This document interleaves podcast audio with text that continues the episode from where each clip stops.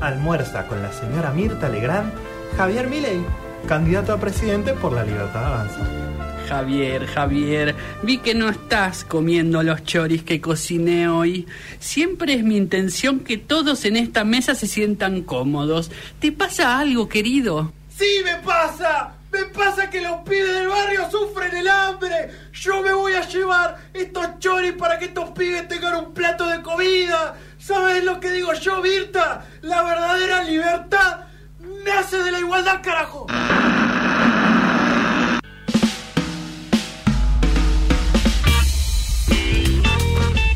Continuamos en noticias descafeinadas y nos vamos a meter con una, eh, una comedia de culto, una, una película que seguramente no sea de las más populares del género en términos de pochocleros, pero que sí eh, puedo decir, ah, digamos, con conocimiento de causa, que es una comedia que mucha gente eh, muy metida y que le gusta mucho ese tipo de películas te dice, tenés que verla, es casi un clásico. Eh, Sí, pero al mismo tiempo hay que decir también no es una comedia eh, común y corriente.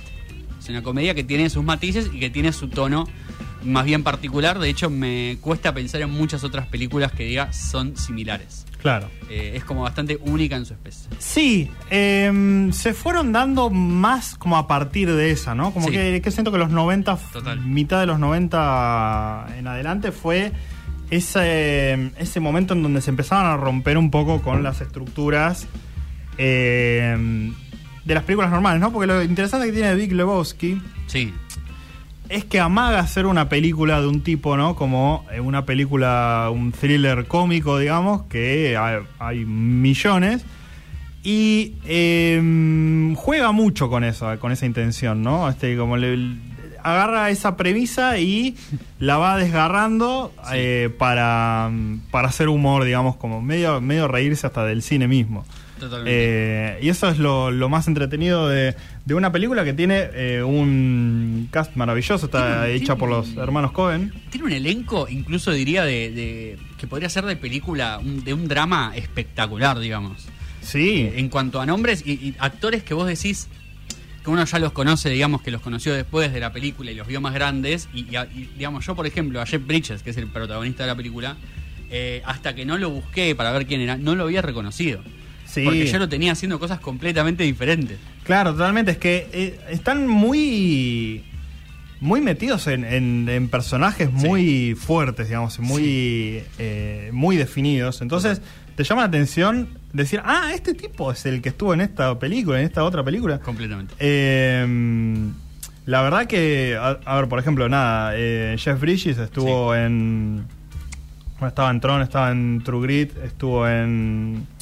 eh, bueno, ¿por qué me salen de, de estas traducciones que me hacen Ah, me sí. hacen perderme en qué películas son? Pero bueno, es una persona muy eh, muy conocida del mundo del cine. Este está también eh, John Goodman.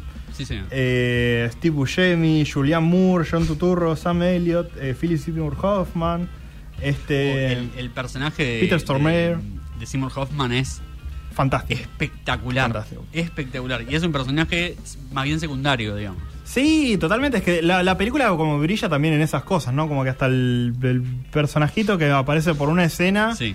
es eh, memorable de alguna manera. Eh, la historia, para el que no la conoce, es muy rara. O sea, y creo que es lo- como hasta lo menos importante. Pero imagínense que es lo típico de un personaje que es un pobre diablo, digamos, este se ve eh, involucrado en un en una cuestión criminal de altos rangos. eh, y aparecen los pasos de comedia, digamos, ahí. Eh, con algunos detalles lindos, ¿no? O sea, es en, en Los Ángeles, en una época, nada, como en los 90, pero muy como cincuentizado también. Sí. Eh, los personajes juegan al bowling, les encanta el bowling, juegan ahí en torneo de bowling. Sí. Eh, Jeff Bridges eh, le dicen el chabón, Sí, eh, como sí, que ese eso- es su, su nombre. Eso es espectacular. Eh, y es un tipo, nada, como muy... como- no, no sé si... le- a, a simple vista es como que te lo quieren decir como que es una persona como muy tranqui, muy chill.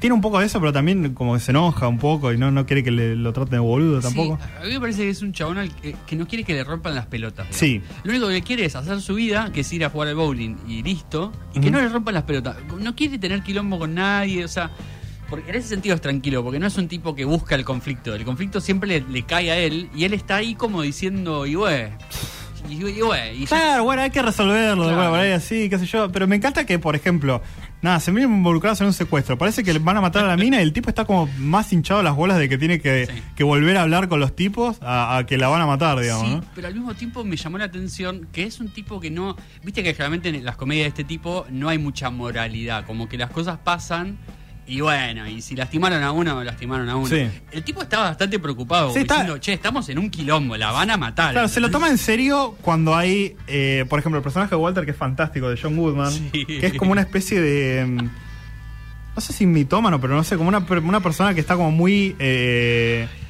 como que habla mucho de como de filosofía y de política y, y trae mucho Vietnam y la guerra en todas las conversaciones. Está vestido como medio así, es, como es un militar. americano como medio. eh, Como entre nacionalista Sí, y. una teoría conspirativa, Claro, medio, claro. un personaje medio raro así.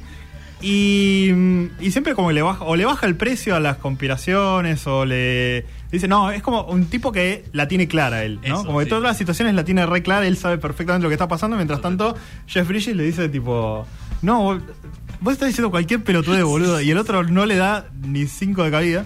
Eh, pero, claro, o sea, Jeff Bridges sí, se lo toma más. eh, es el único que se toma la situación más en serio. Después está Steve Buscemi, que es como muy, muy terciario el personaje. Sí. Que es como que, nada, siempre lo- se la pasan boludeándolo, digamos. Es muy gracioso lo que le pasa al personaje, digamos, Sí. porque siempre está, está tan al margen de todo el conflicto que es como que hasta te da pena en un, un punto. Totalmente, es que no le dan pelota. No. No le dan nada de pelota. Eh, pero bueno, en toda esa situación eh, extraña en la que se ve envuelto, ¿no? Como una cosa de, de Sí. crimen, de secuestro, de plata que está siendo eh, embargada, drogas, no sé qué. El chabón. Eh, sí, trata de como que le vaya bien a todos, ¿viste? No sé, como ayudar un poco, pero si, si le- se le complica mucho a él, tampoco se quiere meter mucho, ¿no sé. exactamente, exactamente. Lo, lo que tiene es que quiere conformar, como que la película va, va, va teniendo giros, porque primero se contacta con una persona, después lo contacta a otra, y después como va apareciendo gente, todos involucrados, y todos le quieren, digamos, todos necesitan de él para solucionarlo a su favor, y el tipo quiere quedar bien con todo el mundo. Porque en el fondo lo que más quiere es sacarse el problema encima, digamos. O sea, el tipo lo que dice es, si, yo, si, vos me decís que yo te doy esto y no, me rompen más las pelotas, yo lo hago. Pero no me rompa más las bolas. Claro. Entonces cada uno que aparece y se lo ofrece, el tipo le dice que sí, total, digamos, no tiene mucho que perder tampoco. Sí, totalmente. Y nada, los personajes que aparecen son muy bizarros, o sea, desde Sí. eh, el, el rival del bowling, que es como un... Ah, el el, de, el de John Tuturro, sí, Sí. Que, es, que está vestido como de violeta y que es como muy sensual y a la vez es un pedófilo y no sé qué. Es como... Wow, qué combinaciones de cosas entre todos estos personajes, como una Sí. banda de chabones eh, nihilistas Sí. eh, alemanes, que, que se van metiendo y uno diría como, bueno, esta película como es medio extraña como tira cosas, pero de alguna manera funciona que, mm, que aparezcan todas estas cosas así de la nada. Sí. Ni Jeff Bridges es uno de esos personajes pasivos en donde todas las cosas graciosas pasan a través de él. Él es muy gracioso, Sí. él es muy definido. Eh, todas las, las frases que, que ocurren son fantásticas. Así que es un personaje que sí lleva la, la- la película, digamos, si no es alguien como al que le pasan cosas No, necesariamente. completamente. Eh, y todos estos elementos que, mm, que aparecen y la- los giros en la historia que, que pueden aparecer de la nada, eh, funcionan Sí.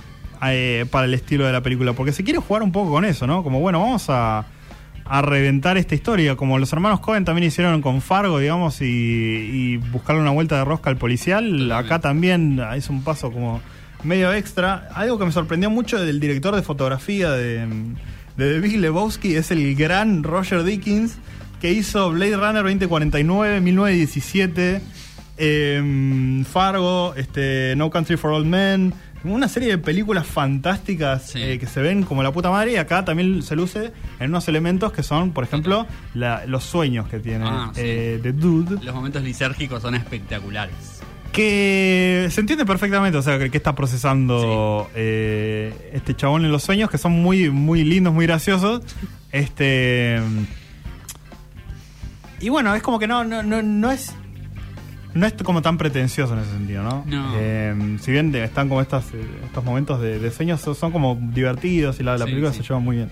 No, no, de hecho eh, es una película que no hace, digamos, entiendo que sea de culto, pero tampoco es que tiene demasiado más allá para analizar, digamos. La película dice lo que quiere decir, muestra lo que quiere mostrar, Mm. eh, y es bastante claro lo que están diciendo y lo que están mostrando, no, no es que hay mucho más. Después sí, se puede sobreanalizar muchísimo, porque es como que quedan muchas puntas abiertas a veces. Sí, hay muchos, hay muchos Eh, temas, como muchas cosas que se van claro. repitiendo. eh, Pero tampoco sí. que sea una, una cosa que digas, eh, busco, busco una- el final explicado, digamos. Sí, sí. O sea, lo vas a entender perfectamente. Después, si No, querés el- decir más allá, podés. Hasta el final es una joda, inclusive. Sí, como, sí, por eso. Nada, me chupo huevo todo. tipo, eh, vos, vos tenías alguna duda de que todo esto era una joda, tipo, Sí, sí, tomá. sí. Eh, fantástica la película. Yo se la, se las recomiendo, me dieron ganas de verla de nuevo.